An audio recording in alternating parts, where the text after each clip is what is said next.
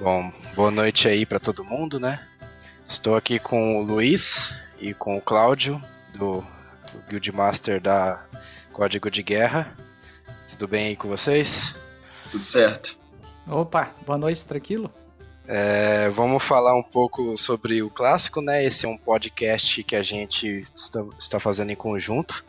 É, foi uma ideia, assim, meio que do nada que a gente resolveu querer gravar um, batendo um papo sobre o, o clássico, sobre algumas questões que a gente pensou que seria interessante. E bom, queria começar hoje nosso convidado especial, né, o Cláudio. Queria começar um pouco com você, Cláudio. É... Conta um pouco da sua experiência com o jogo, com o clássico, com o World of Warcraft no geral. É, beleza. O... Algumas pessoas do, da comunidade de PTBR e do WoW já devem me conhecer. É, uhum. Mais pelo, pelo nick de Pargin. Porque uhum. foi com esse nick aí que, digamos assim, eu joguei a maior parte do tempo. Mas isso foi mais recentemente. Vamos pegar lá o fio da meada. Lá em 2006. 2006, quando comecei a jogar o WoW. Eu lembro até hoje, até a data, porque tava antes do lançamento, eu estava acompanhando o desenvolvimento do WoW. Então, ali antes de 2004, Oi. eu acompanhava no site da Blizzard o desenvolvimento do WoW. É lógico que naquela época eles não não falavam praticamente nada.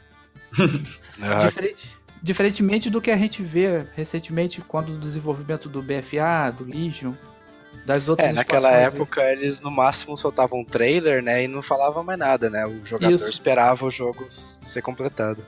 É. é. até porque não tinha muita questão de, de rede social, etc. Então os anúncios é. eram meio só em, em conferências mais oficiais mesmo, pra imprensa. Ah, e não muita interação com a comunidade igual eles têm a possibilidade de fazer hoje.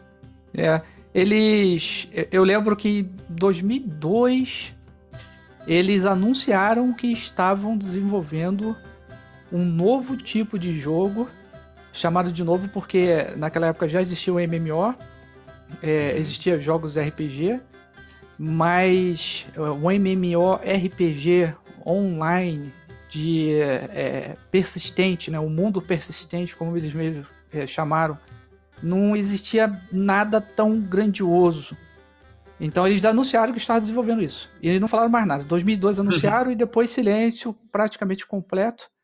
Bem parecido com o que estão fazendo agora com o retorno do clássico. Eu ia comentar exatamente isso. Só que nesse retorno do clássico, eles ainda estão soltando mais informações do que eu vi soltar naquela época. Uhum. E aí, 2004 Sim. lançaram, novembro de 2004 lançaram, para o uhum. público americano. E eu só na seca, né? Aqui no Brasil. e eu vi as revistas especializadas, os sites especializados falando que o jogo era show, que nunca se tinha visto tal coisa, né? E eu não conseguia é, comprar o jogo, né? Não conseguia um, alguém que fosse para os Estados Unidos e trouxesse. E importar, o pessoal tava metendo a faca, como sempre, né? Era 49 dólares a caixinha lá nos Estados Unidos e aqui o pessoal tava vendendo por 400 reais, tipo Nossa. assim, coisa desse tipo. Sim. Fora, fora a dificuldade de comprar tempo de jogo, né? Porque é, a Blizzard estava oficialmente no Brasil, então tinha que. Também era meio que importado o tempo de jogo. Exatamente. Ah, e, e conexão com a internet, né?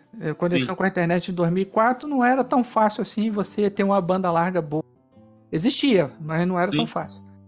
E aí tá, é. aí fiquei. Por isso que eu só entrei em 2006. 2006 fui para os Estados Unidos a trabalho. Aí comprei a caixinha e, e, trouxe. Aí por isso que eu. Essa história toda é pra comprar, contar por que que eu lembro da data exata que eu comecei a jogar. Foi, foi 25 de julho de 2006 que eu entrei para jogar. Caramba! E isso aí... já não lembro a data exata que eu comecei a jogar. É... Se eu não me engano, foi uma terça-feira. Talvez o Classic pode lançar nesse Exatamente. Ia e ser aí... legal, né, se fosse. Pois é. E aí, o, o, o de lá pra cá, joguei o clássico. É, como entrei em 2006, Pegou deu para aproveitar ainda o finalzinho do clássico. Uhum. É, deu para chegar no 60. deu para fazer raid, com, jogar sempre com os americanos, né? É, era difícil um grupo brasileiro organizado para fazer raid, era, era bem raro. Uhum. Eu nem lembro, nem lembro de ter visto. É, acho que começou mais só no Wrath of the Lich King, né? Mais pra 2008, 2009, que a comunidade BR começou a crescer mais. Você lembra o servidor que você jogava? Que o Warsong tinha uma, um pessoal que raidava. Lembro, lembro. Eu comecei jogando no servidor de Khadgar. Ah, tá. É que o pessoal BR eles se concentravam muito no Warsong e no Gurubacha, né, naquela época. É, exatamente. O... Aí joguei o Bunny Crusade, joguei o War of the Lich King. Até o War of the Lich King, eu fui, assim, aquela pessoa que acompanhava o lançamento dos conteúdos do jogo. Sim. E raidei até o War of the Lich King. É, confesso que não fiz todas as raids do the Lich King, como eu tive a oportunidade de fazer no clássico e no Bunny Crusade. Uhum. Mas. E aí, quando saiu o Cataclysm. Você chegou a completar Nax 40 no, no, no Classic mesmo? Cheguei, cheguei a fazer com os americanos Nax 40. Uau. Nossa. Porque, se eu não me engano, na época acho que foi 1% do. Chegou a completar. É, mu é muito. Era, era muito pouco. Era a preparação para as vezes do clássico. Né? Era um negócio assim, quase que massacrante. Né? Não que o GM ficasse te apertando, mas também, o GM apertava também, porque senão a coisa não saía. Sim. Mas é, é, era, era, era um negócio que sugava você. Você tinha que se empenhar bastante. Tinha que Sim. se empenhar bastante. Sim. E quando saiu o Cataclisma, a minha opinião é que é muito bonito, deu uma melhorada enorme no, nos gráficos do, do Alpha Elite King pro Cataclysm. E, mas começou a aparecer uh, alguns elementos dentro do jogo que o pessoal. Estranhou. digamos assim, o pessoal das antigas não gostou. Acho que mais do que começou a aparecer elementos, começou a desaparecer. Também. É, elementos também. que faziam o jogo também. ser o que era, né? E aí, é, o Warfare Lead King eu comecei a jogar menos, né? Já não. É, cheguei até as portas da primeira raid, mas não, não fiz a primeira raid. E, na época correta. E aí depois. Ou melhor, o Cataclisma. E aí depois, na sequência, o, o que veio depois também foi a mesma coisa do Cataclisma. Joguei, mas joguei ali principalmente fechando as masmorras, não cheguei a fazer raid seriamente. Sim. Até que chegou em 2015 o jogo, aí é opinião minha, né? Eu achei que ele tinha mudado muito em relação ao que me vinha à mente lá da época do Vanilla e do Bunny Crusade. E aí resolvi montar uma guilda para aquele pessoal que quisesse focar só em fazer conteúdo antigo. Uhum, aí, legal. 2015, na realidade a ideia de montar veio de antes. É, tentei montar e tocar para frente essa guilda na primeira vez, e aí não deu certo porque não juntou gente suficiente é, realmente querente. Na segunda vez também não deu certo, cada vez dessa num servidor diferente. Na terceira vez, eu, nas outras duas primeiras vezes, fui resistente. E na terceira vez eu aceitei a sugestão de alguns amigos e falou: pô, cara, monta no maior servidor BR. Aí eu tava resistente a isso.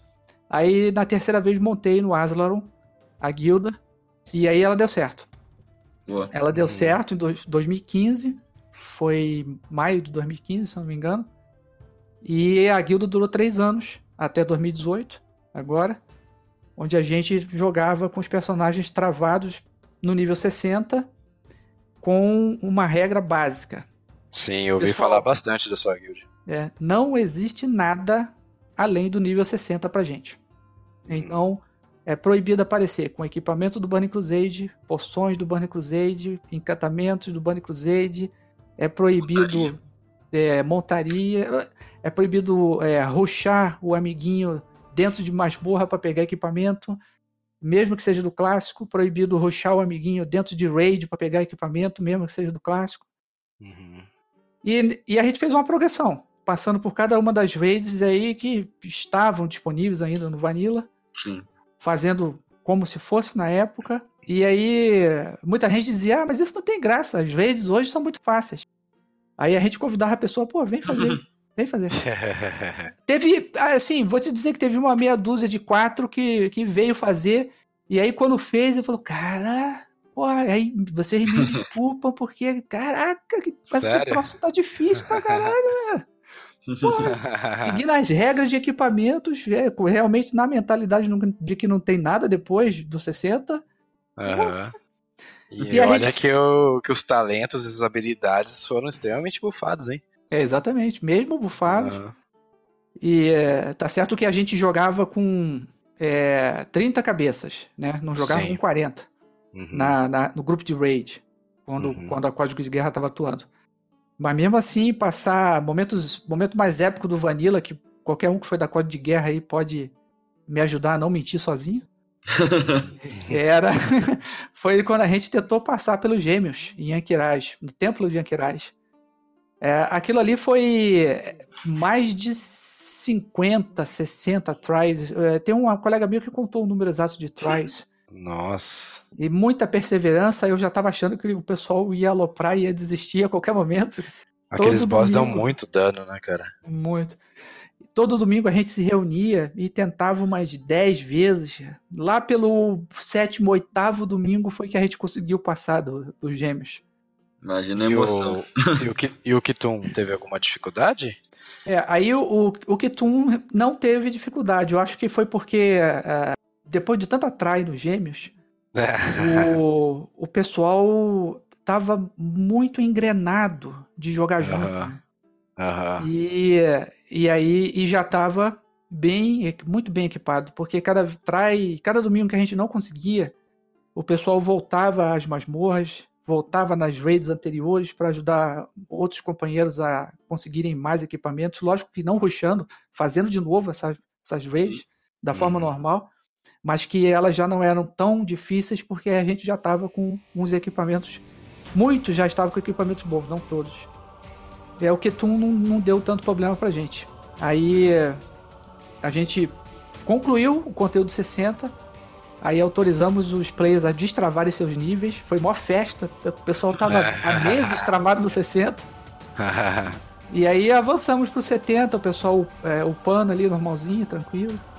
Chegou no 70, travou. E aí fizemos de novo as raids do Bunny Crusade na sequência correta. O pessoal que gostava de lore fez todas as quests de todos os mapas do Bunny Legal. Crusade. E aí tinha algumas quests que passam por dentro das raids para você completar. Sim. Aí como a, a, guilda, o pessoal sabia que a guilda ia passar, ia fechar todas as raids.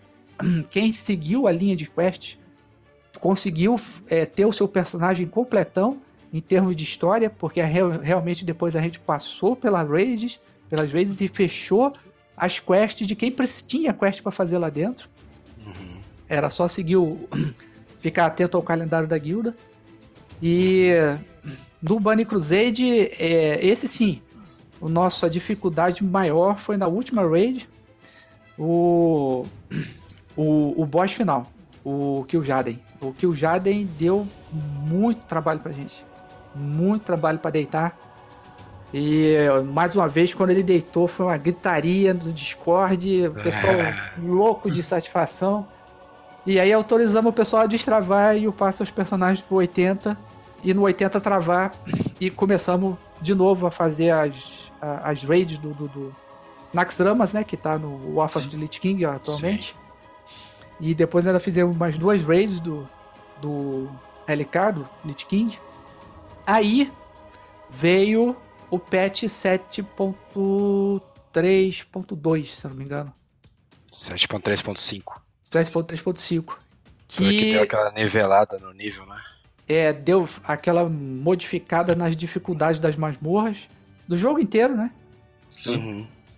Só que ficou bom para as masmorras, porque era por onde o pessoal normalmente passava. E conforme a Blizzard falou, a ideia era é, melhorar a experiência de leveling. Só que nas raids, que era onde a código focava, teve, ficou muita coisa desbalanceada.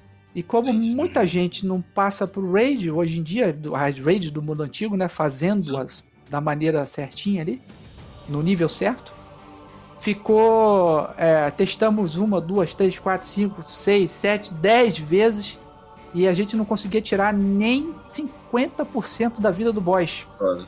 Nossa. Mesmo com todo mundo bem equipado, aí a gente considerou, ó, não dá mais pra gente tocar os objetivos da código depois do 7.3.5. E aí ah, paramos. Então foi por isso que vocês pararam? Isso. Aí paramos em fevereiro de 2018. É... E é... ficaram as amizades. O pessoal mantém contato até hoje. E aí ficamos de olho no, no clássico, no retorno do clássico oficial. Aí tivemos é, alguns amigos que pararam de jogar o WoW completamente. Outros começaram a jogar o BFA, mas é, não para fazer raid, apenas para se divertir. Outros foram jogar em servidores não oficiais do, do Vanilla, é, até mesmo é, para estudar para o clássico, os combates o pessoal que não teve experiência de jogar a época original e, e sentia falta disso. E tá todo mundo aí esperando o retorno do clássico. essa, essa é a minha experiência aí, não vou me alongar mais. Beleza. É, ô Luiz, é, fala um pouco da sua experiência do, do jogo, no geral, Tranquilo. de maneira geral. Ok, acho que eu tenho bem menos experiência que o Cláudio, bem menos experiência é, é o Cláudio tem o... muita experiência, hein? é difícil, difícil competir. É, eu comecei no. Eu, a primeira vez que eu joguei o WoW já era Rise of the Lich King. Uhum. É, mas acho que eu tive mais interesse pelo WoW mesmo quando a Blizzard veio pro Brasil. Então já era no final do Cataclismo, se eu não me engano, já, né? Porque Sim. logo depois que lançou no Brasil já lançou Mist of Pandaria.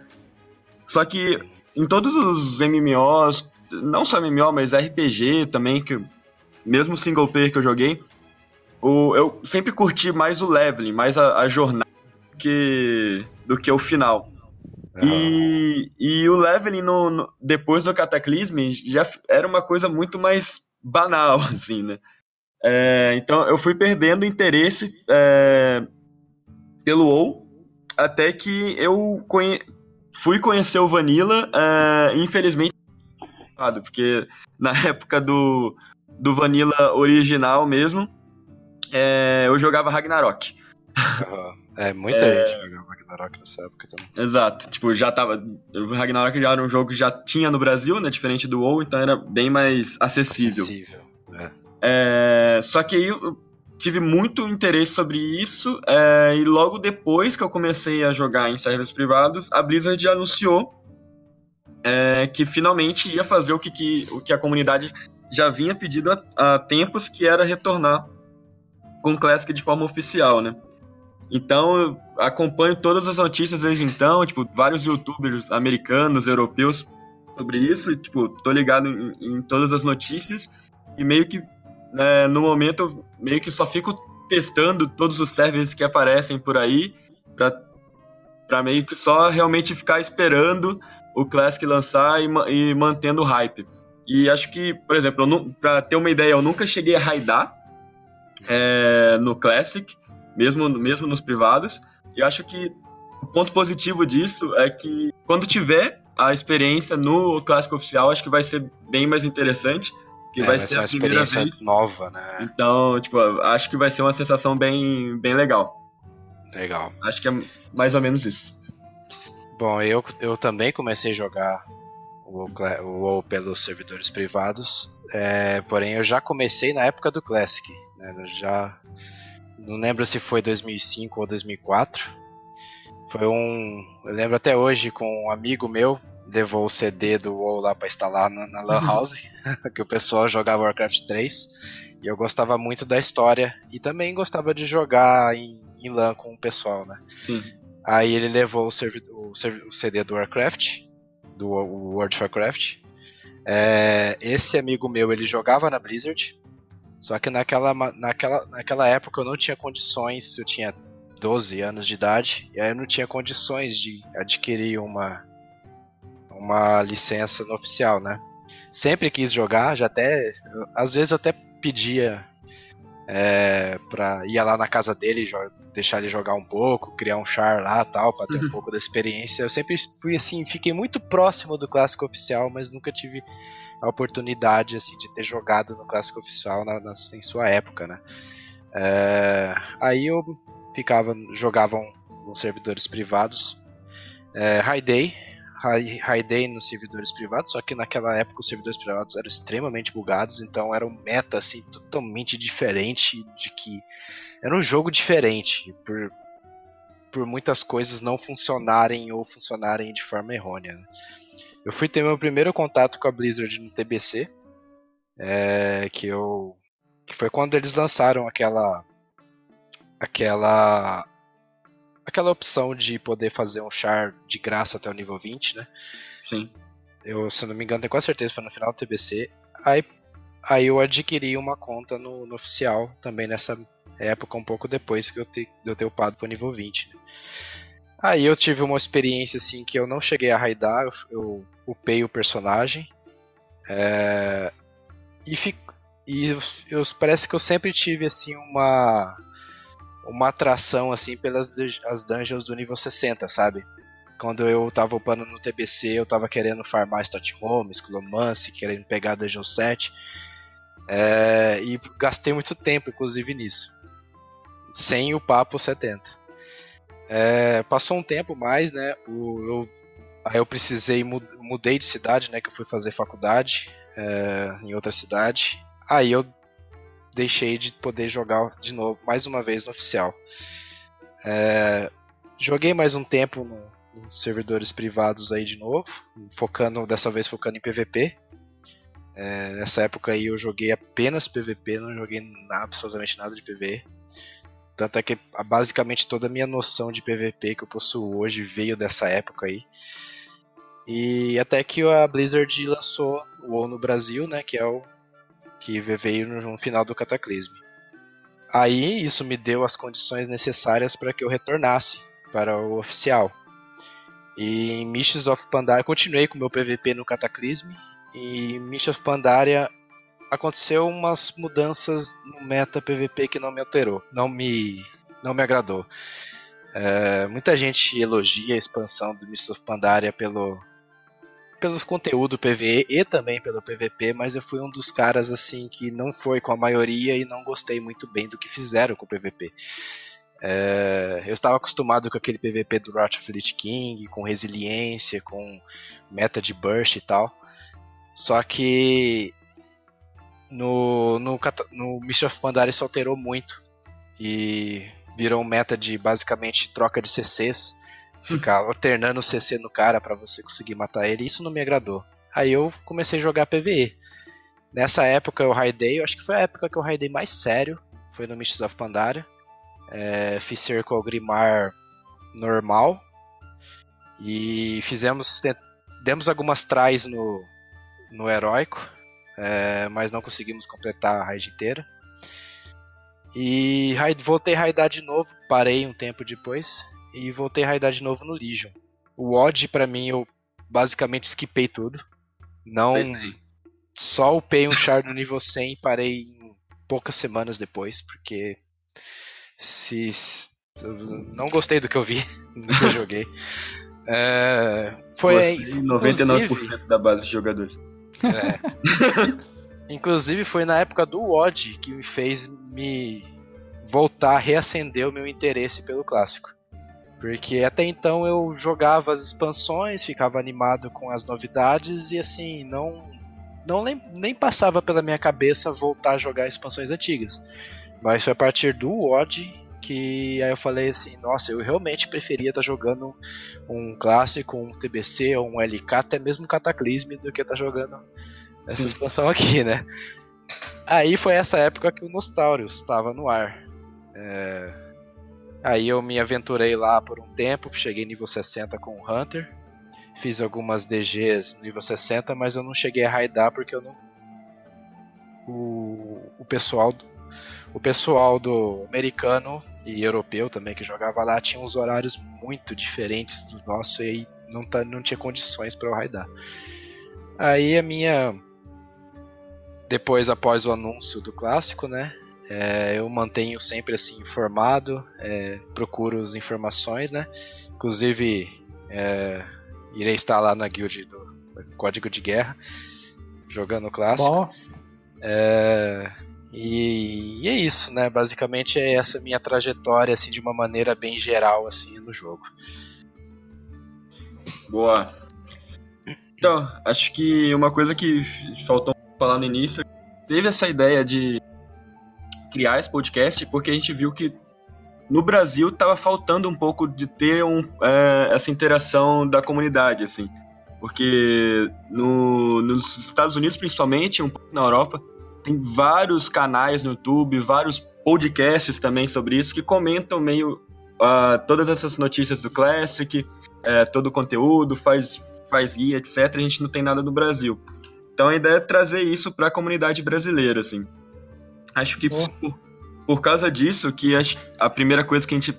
A segunda coisa, né, depois de, das apresentações, a gente vai fazer agora é comentar um pouco das notícias recentes que a gente teve do Classic, é, principalmente no, em março, a gente teve muitas notícias, um pouco, um pouco agora em abril também, ainda mais comparando com o ano, com o ano passado, que a gente ficou quase o ano inteiro sem notícia nenhuma do jogo. Uhum. Uh, acho que a primeira coisa que a gente pode comentar é a divisão do conteúdo em fases, é, que na BlizzCon do ano passado eles tinham falado que iam ser quatro fases, e na minha opinião, graças a Deus, eles mudaram para seis fases que a gente vai ter agora. Uhum. Queria saber de vocês aí o que vocês acharam. Deixar o, o, Amber, o Lucas falar primeiro. Ah. ah, cara, eu achei assim que essa divisão de fases ficou muito mais fiel à timeline do Vanilla em si. É, algumas coisas iam, iam ficar mais trivializadas. O loot de Diremal, de Darimal, é, desculpa se eu pronunciar alguma coisa errada, que alguns algum, algumas manias de pronunciar coisas erradas. É, para algumas classes, os loots de Darimal elas influenciam muito, no, principalmente no pré-bis, que a classe pode ter. Então, e eu até chego a considerar ela como a primeira assim, mecânica de catch-up que a Blizzard implementou no jogo, né? Porque ela vem com loot assim, relativamente mais fortes do que as outras DGs em algumas classes em específico. E deixando ela para a segunda fase e principalmente mantendo a primeira fase sem o sistema de honra e o, os battlegrounds foi algo assim mais foi deixaram mais fiel do que eu pensava que eles é, iriam conseguir né, fazer isso. Então, para mim, na minha opinião, isso foi ótimo. Sim. Acho que outra mudança bem legal também é a divisão de Blackwing Laird e Zugurub, né? Que na, na, no faseamento que a gente tinha no, no na BlizzCon de 2018, Blackwing Lair e Zugurub iam lançar juntos na segunda fase. E agora Blackwing Lair vai lançar na terceira fase e Zugurub na fase 4. Então acho que esse essa distanciamento entre as raids é importante para você matar todo o conteúdo de uma, de uma vez só.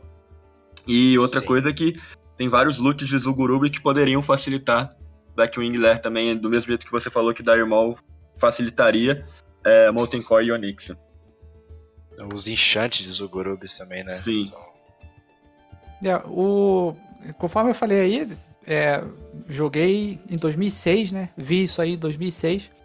É, e na época você, apesar de eu ser jogador de, de videogames, e gostar, era um gênero completamente novo, o WoW. Sim. Então eu entrei e fiquei maravilhado com o mundo. E depois eu vi o quão noob eu era naquele mundo.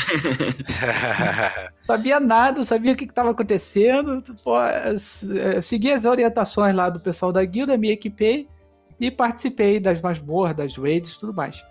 Então, é, eu lembro vagamente assim da sequência que nós passamos nas raids, né? Lembro que passamos em todas elas.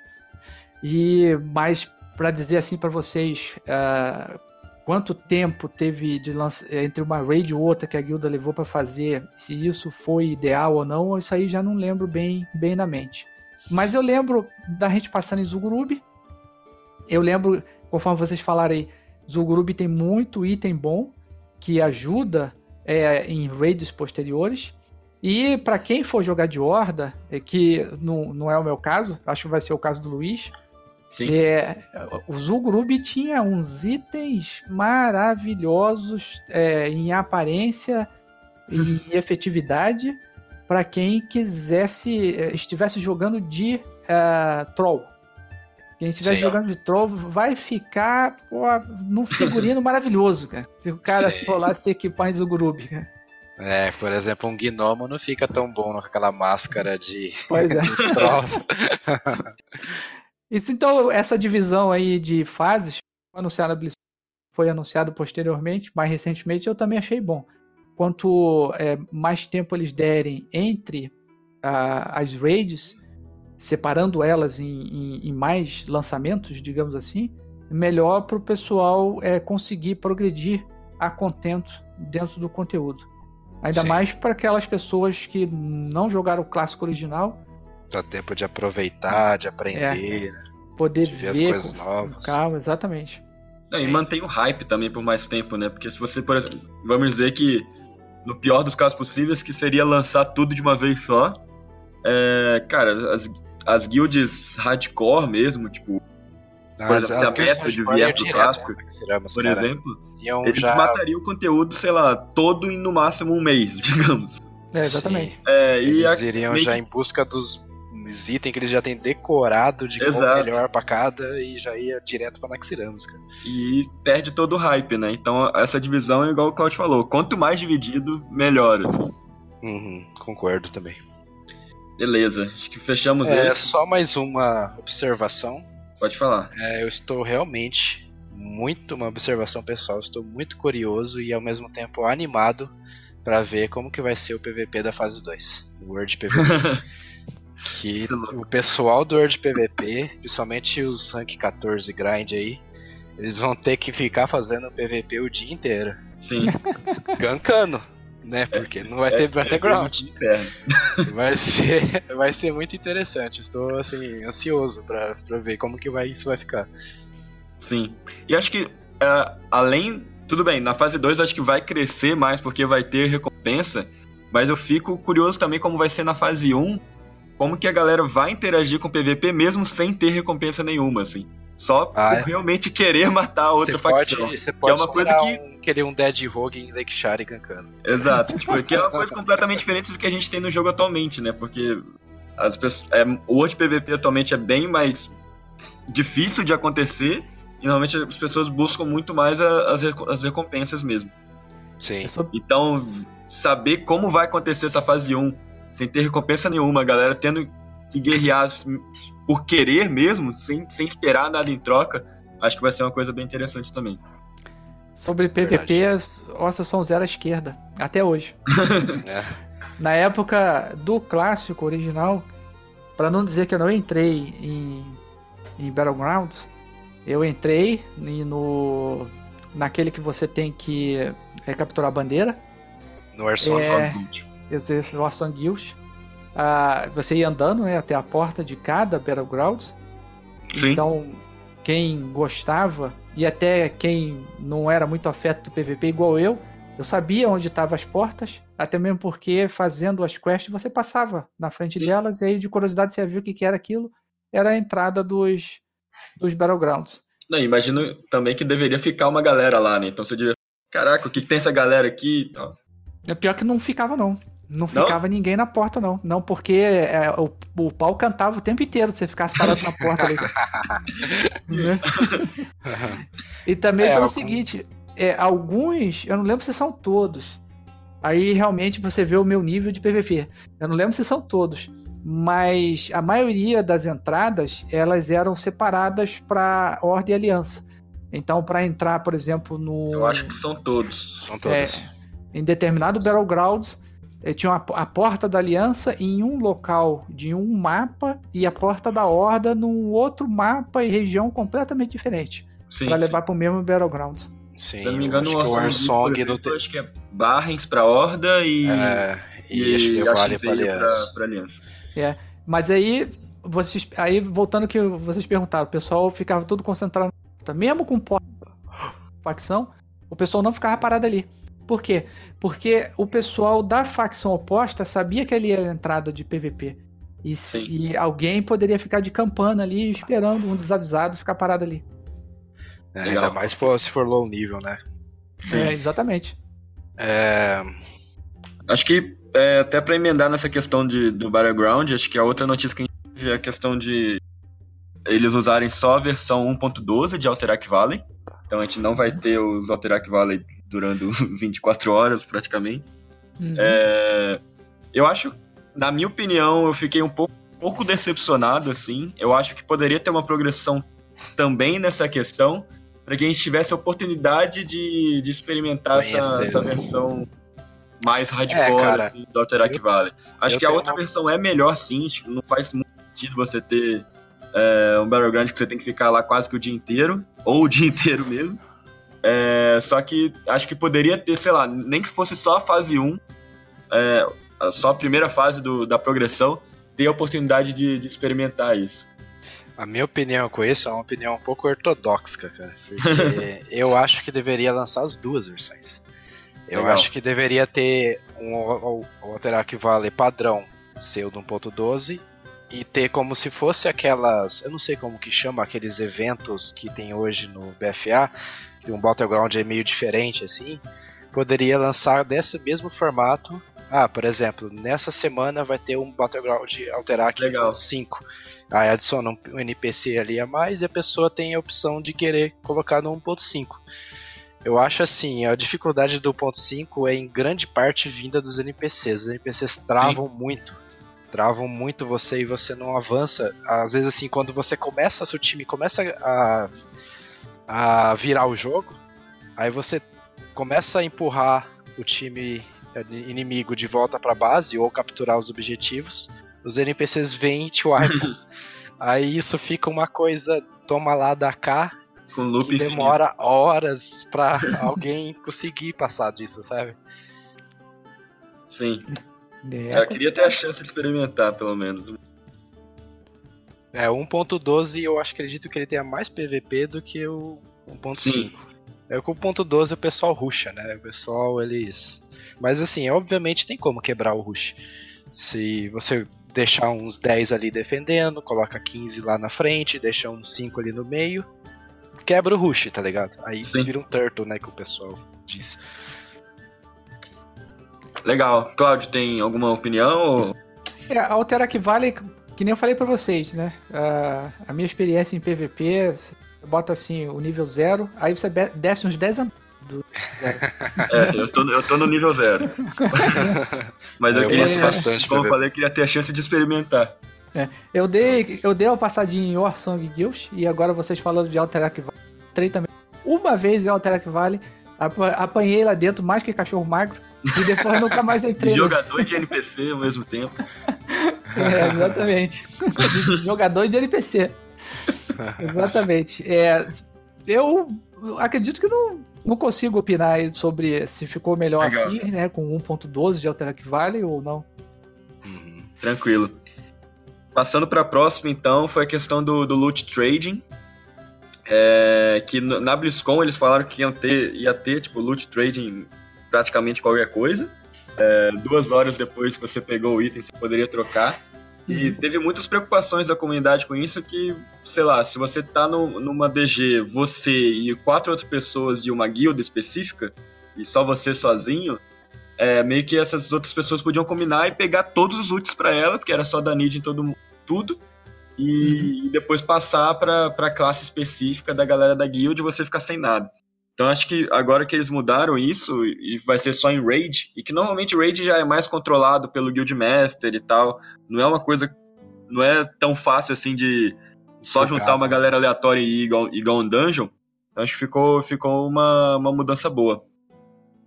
É, é realmente, eu, eu lembro de, deles. Acompanhei a BlizzCon em tempo real, né? Eu lembro deles falando do loot trading, que eles é, estavam com a, a, ideia de colocar o loot trading, aí falaram de maneira generalizada.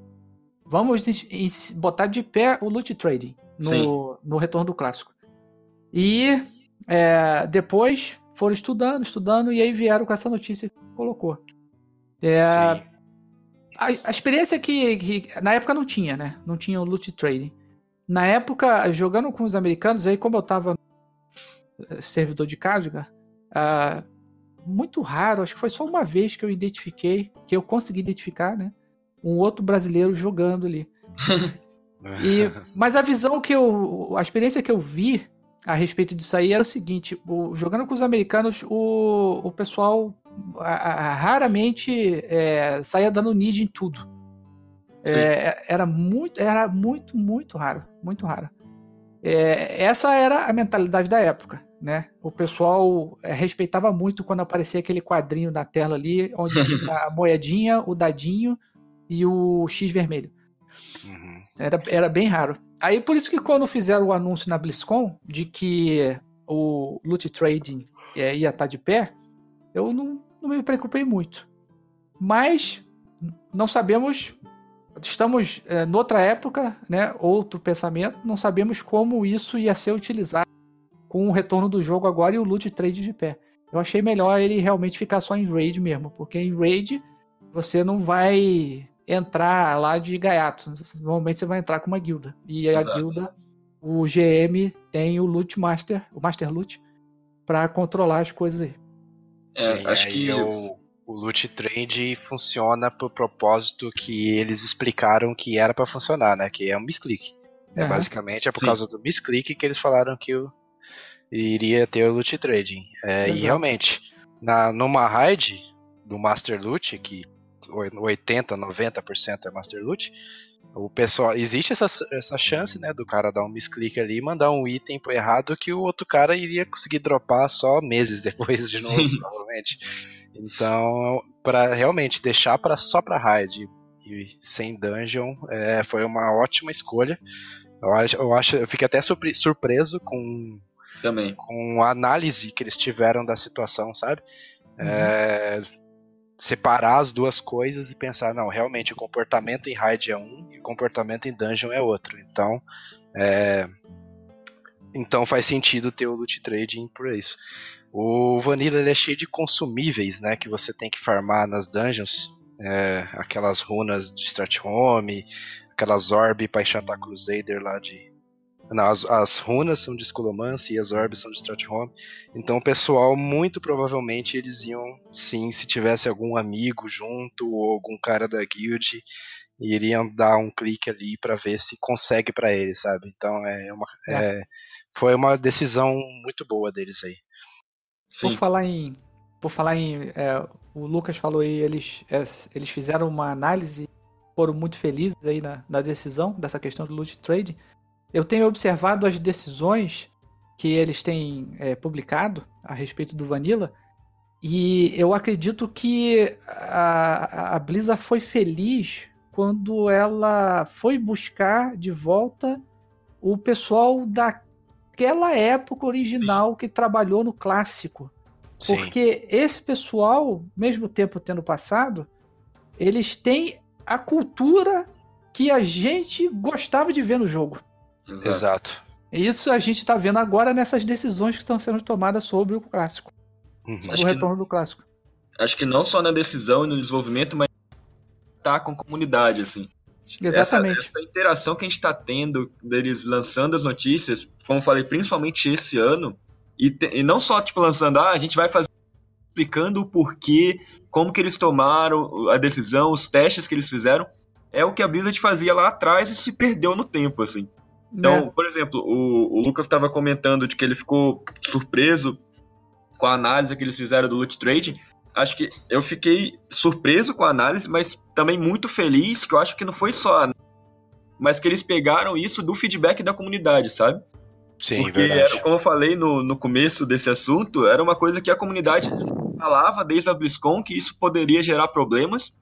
E, e eles ouviram aparentemente e mudaram, mas mas também fizeram a análise para chegar num, num, denominador comum.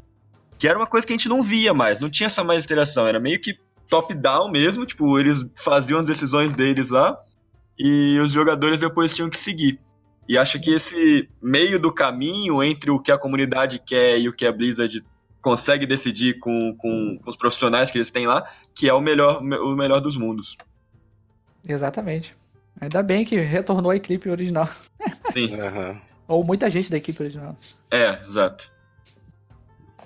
Ok. Pro próximo agora, acho que é um, é um mais simples. O Spell Betting, é, que eles anunciaram que vai ter no, no All Classic. É, pra ser bem sincero, eu nem sabia que isso existia. Mas lendo, mas lendo foi bem interessante mesmo saber que eles estão atentos até em detalhes desse tipo, sabe? Que é uma coisa que a comunidade nem estava falando tanto sobre isso. E eles foram lá, trouxeram uh, para realmente ter, a gente ter uma experiência o mais próximo possível do que foi o Classic na época.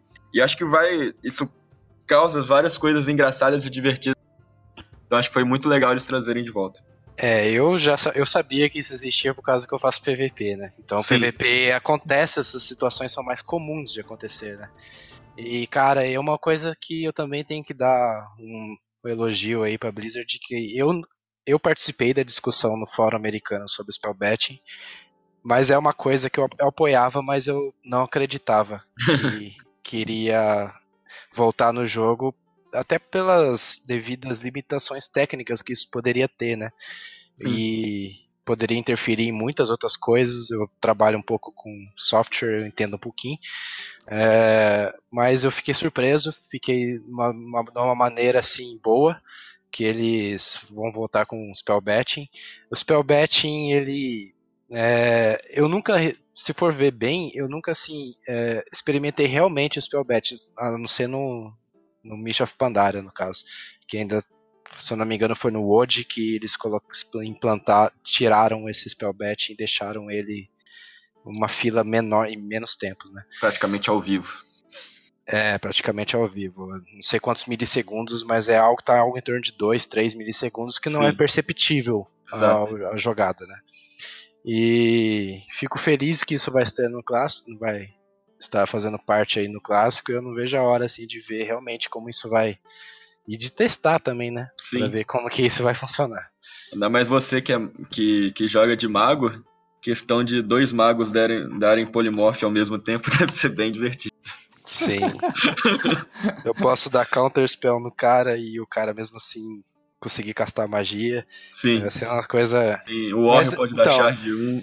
O spell outro ao betting, mesmo cara, tempo é muito interessante no meta de PVP porque ele te dá, ele te dá possibilidades de jogada que não existiriam sem ele. Como Sim. por exemplo, existe um combo do Mage Frost que chama Shatter Combo, que é quando você dá freeze no cara e você tá com Frostbolt junto com Cone of Cold para as duas skills aproveitar do- da chance a mais de crítico ao mesmo tempo, não uma só. Tá ligado? Sim. Isso, por exemplo, é uma coisa do que existe por causa do, do, do bet. Não existiria se não, se não tivesse o bet. O Rogue também usa bastante disso. Só que eu já nos jogos de Rogue já não consigo falar assim com exatidão o que que eu sei, mas eu sei que ele se beneficia bastante do spell betting também. Sim. É, Só pra o- dar uma, uma explicação básica, e acho que talvez tenha gente que tá ouvindo e não sabe ainda É o que isso que eu ia falar. é o bet. É, Ah, a questão desculpa, é que perdão. no Classic, é, o tempo entre você apertar o, o- a o botão a- na keybind do, da spell e ela realmente acontecer no jogo, tinha algum, alguns milissegundos de diferença. E você meio que, quando você aperta a spell, ela meio que entra numa fila para ser utilizada, não é, não é automático. E, de- e quando dá esse tique de relógio a cada X milissegundos, todas as spells que estavam nessa fila são, são lançadas meio que, que ao mesmo tempo. Isso, então por isso que pode exatamente. acontecer de dois magos é, conseguirem dar polimorfe um no outro ao mesmo tempo, porque o, o normal seria quem apertou primeiro vai, vai dar polimorfe, o ca- como o cara tá, tá polimorfado, não vai conseguir é, dar polimorfe no, no primeiro. Mas como as duas habilidades vão entrar na fila, é, dependendo do, do tempo que os dois apertam, os dois vão estar na, na mesma fila e vão ser liberados ao mesmo tempo. E os dois vão entrar em polimorfe. Exatamente. Ótima explicação. É isso mesmo. É isso mesmo. O pessoal que escutar o, o podcast aí vai falar: caraca, esses caras estão muito técnicos. É, e eu saí falando aí de Spellbet e esqueci de, de- de explicar o que, que é. Boa. Legal. Acho que o próximo, acho que foi o, o mais importante, mais recente, mas não é a última notícia, foi que eles começaram o, o alpha testing é, para os funcionários da própria Blizzard Uhum. É, aconteceu logo depois de, do, de uma menção a um beta aparecer na, na rede da Blizzard. Então muita gente especulou. Eu, por exemplo, especulei bastante que a gente teria um beta nas próximas semanas. Foi um desses é, também. Teve, teve uma galera que conseguiu acessar o cliente desse beta e já ver algumas informações sobre como está em relação a, a, gráficos, por exemplo, que tá mais ou menos o que estava no, no, no, na demo da BlizzCon do ano passado. É uma informação interessante para nós brasileiros é que foi confirmado que tem a, a língua portuguesa, que é. todo mundo a gente esperava que ia ter, já que a Blizzard está oficialmente no Brasil e o jogo atual é traduzido, mas nunca tinha tido uma confirmação. E apareceu na, nas imagens desse leak do client. Então foi bem interessante. Mas depois eles falaram que, que essa menção na, na rede da Blizzard, na verdade, era esse alpha que está acontecendo para os funcionários da Blizzard. Então perdeu um pouco do hype do beta, mas ao mesmo tempo é, é legal essa confirmação de que eles já entraram em, em teste do, do, jogo como um todo mesmo. Porque a, a demo, por exemplo, do ano passado era algo mais reduzido, era uma zona só, sem as dungeons, sem PVP, era só duelo, etc. E agora, aparentemente, eles entraram numa fase já de teste total. Você jogou, né, o demo da BlizzCon? Sim. Acho que o Cloud também, se eu não me engano. Sim, joguei todos os é, dias. Eu, eu não joguei, cara. Queria ter jogado, mas eu não joguei. Ah, não, cara, foi, era meio caro, mas eu não aguentei não, cara. tava esperando isso há muito tempo. Aí Resolvi tinha... comprar e, ver como tava. É, eu, eu. Assim que lançou o ticket virtual, eu comprei. Porque eu gosto de acompanhar aqueles painéis que Sim. eles fazem, principalmente os painéis. Assim, não sou nenhum estudioso no assunto, mas eu gosto de acompanhar os painéis que falam sobre sons e músicas do legal. jogo. Uhum, é, legal. Aí eu comprei lanço, abriu a compra do ticket virtual, no segundo dia depois eu comprei.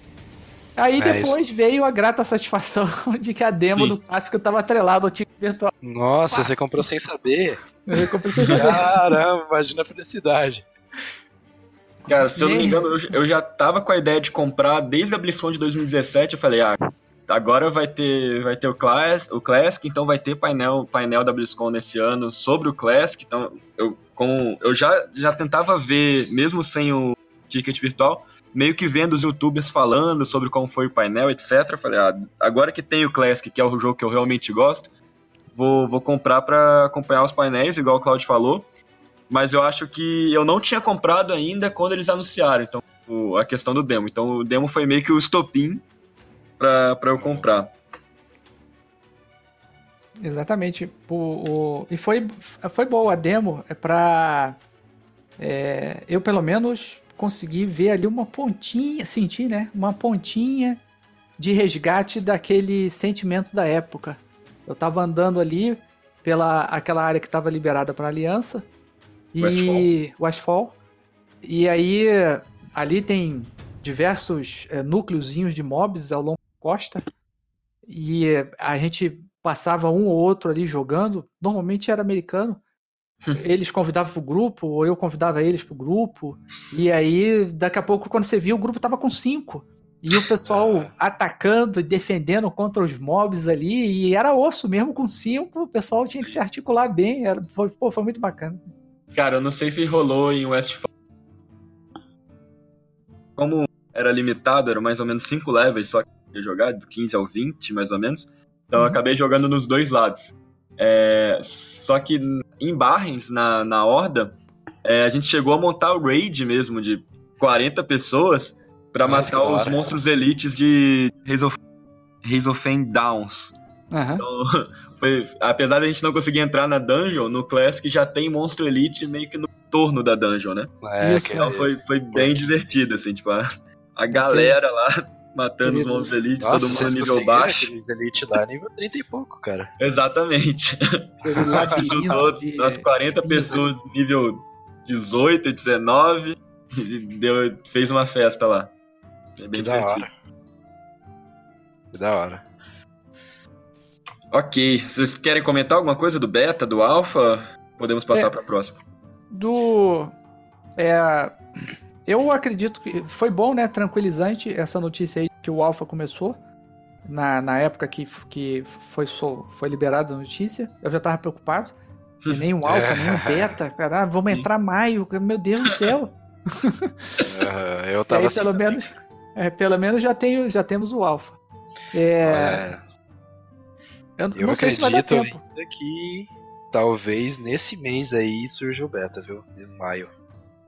É, Se for mas- ter um beta, vai ser. Um beta vai ser em maio, eu acho. É, se for, eu, eu acho que se for ter um beta, ele vai ser curto.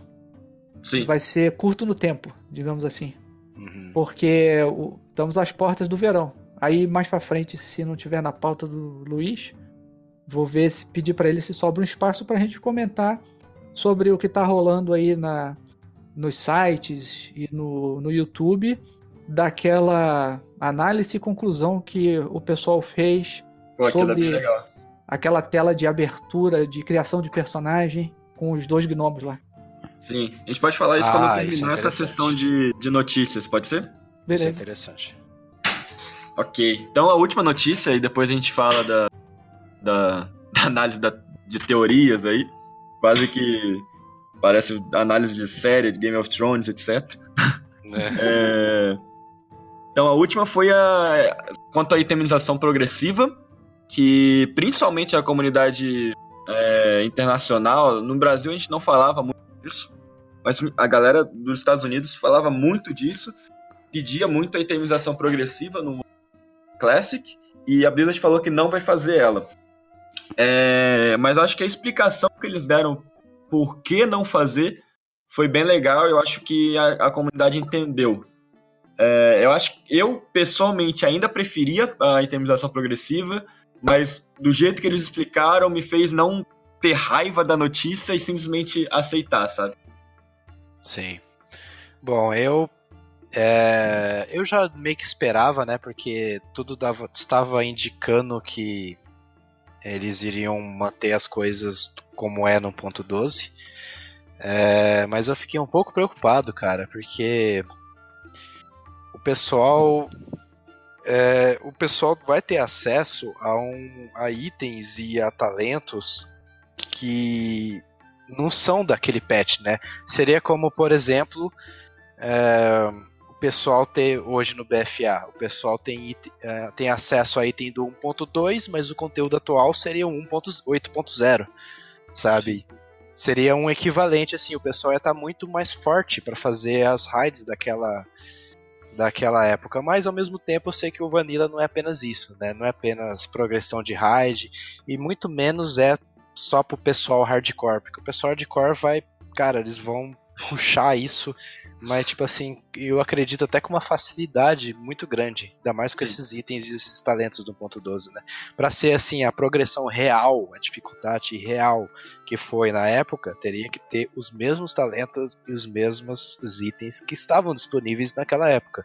Sim. Mas eu entendi realmente, né, a para quem não sabe, a a razão que eles decid- tomaram essa decisão foi pela foi pela extensividade de que os itens modif- se modificaram no Vanilla, né? Então muitas hum, poderia poderia não, iria ocasionar muita gente meio que perdida, que por exemplo, às vezes com um item na fase 1, daqui a pouco aquele, aquele mesmo item na fase 3 que na fase 1 não era tão boa, na fase 3 vira, vira o pré o pré-bis dele, tá ligado?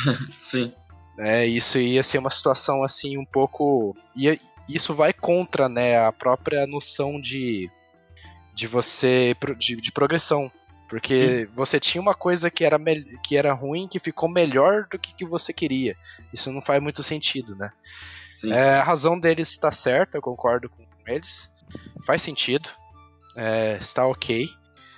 Só que, infelizmente, as raids não terão né, a, a dificuldade original que, que tiveram na época. Que também não necessariamente significa que isso seja uma coisa ruim, né? Apenas assim, eu acho que vai ser um pouco. Vai quebrar, vai pesar um pouco pro lado da, da autenticidade do jogo. Sim. Acho que eu, eu iria um pouco além no que você falou, a dificuldade da- das progressões da raid. E eu acho que mesmo que a gente tivesse os itens do patch, do patch respectivo, os talentos do, do patch respectivo, a gente não teria a mesma dificuldade da época. Porque muito do que traz a facilidade hoje em dia não é só os itens é, mais do patch 1.12 ou, né? ou os talentos do patch 1.12, mas exatamente a informação e o conhecimento que hoje existe. É, por exemplo, se a gente for voltar atrás em 2004, é, a galera que matou Ragnar, as, sei lá, as 10 primeiras mortes, sei lá, algo nos, as primeiras dezenas de mortes do Ragnaros, não foi porque a galera conseguiu, mas foi porque tinha bug que limitava uma uma, uma habilidade, se eu não me engano, Lava Burst, mas eu posso estar enganado quanto a isso, mas tinha um bug ah, que fez a galera derrotar Ragnaros pela primeira vez. E hoje em dia, as pessoas conseguem matar Ragnaros meio. As guildas hardcore, pelo menos, conseguem matar facilmente, mesmo em servers que tem itemização progressiva. Então acho que a, a, experiência original mesmo a gente só teria se a Blizzard fosse mudar as mecânicas das raids, colocar, sei lá, mais HP, mais dano para os bosses, etc. O que, ao meu ver, eu não quero que isso aconteça, eu quero que eles mantenham as raids do jeito que seja. É, então a gente, a gente não atingiria -se a mesma experiência de qualquer maneira. Mas ao mesmo tempo eu concordo com você que isso facilita um pouco além do que a gente estava esperando. Porque eles vão ter itens mais, é, mais exato, que não deveriam ter dizer. acesso ainda. É. É, mas aquilo que você falou de, de ele pegar um item pior e depois ele se tornar um item bis e ser melhor do que o item que ele estava procurando farmar, etc. É muito importante. E outra coisa é que quando isso aconteceu no, no original, a galera não sabia que ia ter essas mudanças. Então ela pegou o item, é, porque o item era da, daquele jeito que estava, e por acaso a Blizzard mudou depois e ficou melhor. Mas agora as, as pessoas já, já farmariam esses itens pensando em como eles iam, iam ficar depois, meio que tendo um foreshadowing, assim, do que, do que aconteceria, que poderia ter algumas situações estranhas quanto a isso. Na é, então, acho que eu pensado por esse lado. Um pouco, concordo é. um pouco na, na explicação deles e na decisão deles, até por causa disso também. É, do, a respeito da itemização, foi um post longo é um blue post longo que eles colocaram lá no, em inglês, do Classic. Eu, sempre que falo do clássico, eu sou da linha de manter, ser o mais fiel possível ao original. Só que, uh, levando em consideração o que eles falaram na BlizzCon, que uh, na hora que receberam a, a missão de refazer, reconstruir, trazer de volta o clássico, e foram procurar arquivos de backup, eles não encontraram arquivos confiáveis antes do 1.12. Ah, é, tem essa também. É, aí eu fico, fiquei preocupado. Falei, pô, se a itemização progressiva viesse da maneira que ela era originalmente, será que por não se ter backups confiáveis, eles teriam que refazer alguns códigos, alguns desenhos dos itens? E isso pode demorar mais no lançamento? Ou será que isso poderia trazer bugs depois do jogo lançado? Aí eu fiquei preocupado. Nesse sentido, eu até considerei boa a, a resolução de, de que vai ser o do 1.12. Agora, o post ele é extenso. Eu não lembro se eles falaram alguma coisa nesse sentido ao longo do post. Tá, é 1.12, beleza. Mas será que to todos os itens estarão disponíveis imediatamente no lançamento ou eles vão soltando a conta-gotas esses itens que vão então, vir pelo... já em versão 1.12? A resposta é não. É, não vai ter todos os itens desde o lançamento. É, eles vão. É questão que. Eles não vão ter itemização progressiva no sentido de que tiveram itens que mudaram os stats é, de acordo com os patches. Isso eles não vão fazer. Assim que o item for lançado no jogo, ele já vai ter a sua, a sua versão final do 1.12. Uhum. Mas eles vão respeitar o momento que o, que o item foi, foi lançado. Então, por exemplo, se, se um item foi lançado no, no patch 1.5, ele só vai entrar no jogo provavelmente na fase 1.2 ou 1.3. É, na, na fase 2 ou na fase 3. E não logo no lançamento. Isso é muito importante. É, muito mais importante até na fase 5, porque no patch 1.10 teve uma adição enorme de itens e eles vão fazer isso no, na, na fase 5. É, essa, isso é bom, porque essa era a minha, minha preocupação. Porque, até mesmo porque algumas coisas às vezes são adicionadas aos vendedores. Sim. E aí ah, o pessoal sim, é. sabedor disso correr lá no vendedor para comprar aquele item bom. Uhum. É, um, na, cara, eu jogo falando especificamente da minha classe que eu costumo jogar de mage no clássico. Vai ter muito item que não dava não dava spell power que no, na, nos primeiros patches que vão, e assim que sair o clássico já vai vir com o spell power. Não sei das outras classes, mas pelo menos a minha classe vai estar bem forte. Sim. Não estou reclamando. Beleza. Então acho que todo mundo gostava da itemização progressiva, mas entendeu um pouco o posicionamento da Blizzard, certo? Certo. Ah, é um outro, uma observação que, que eu deixei passar é que está indiretamente relacionado a essa parte de, de itemização progressiva. Cara, o set de PVP também, também vai vir com a sua última versão do, Sim. do 1.12. E, e aquele Blue Set do nível 60 lá de PVP, cara, é melhor do que o Tier 1, cara. Isso vai ser uma coisa bem. Mas, é, mas qual rank você precisa ter? Eu acho que o rank 10 já pega todo o Blue Set. Tá. É, rank 10 já é uma coisa um pouco mais fazível. Eu ia falar, porque se fosse uma questão de, de rank 12, 13, 14, a porcentagem de jogadores que vai chegar nesses ranks é tão ínfima Sim, então. Que não, é... não faria tanta diferença. Mas rank 10 acho que já tem uma porcentagem razoável que pega. Então, Sim, é, é, é, uma coisa que vai acabar acontecendo é que a bota, por exemplo, bota de mage do, do rank 7, que você pega no rank 7, ela já dá spell hit.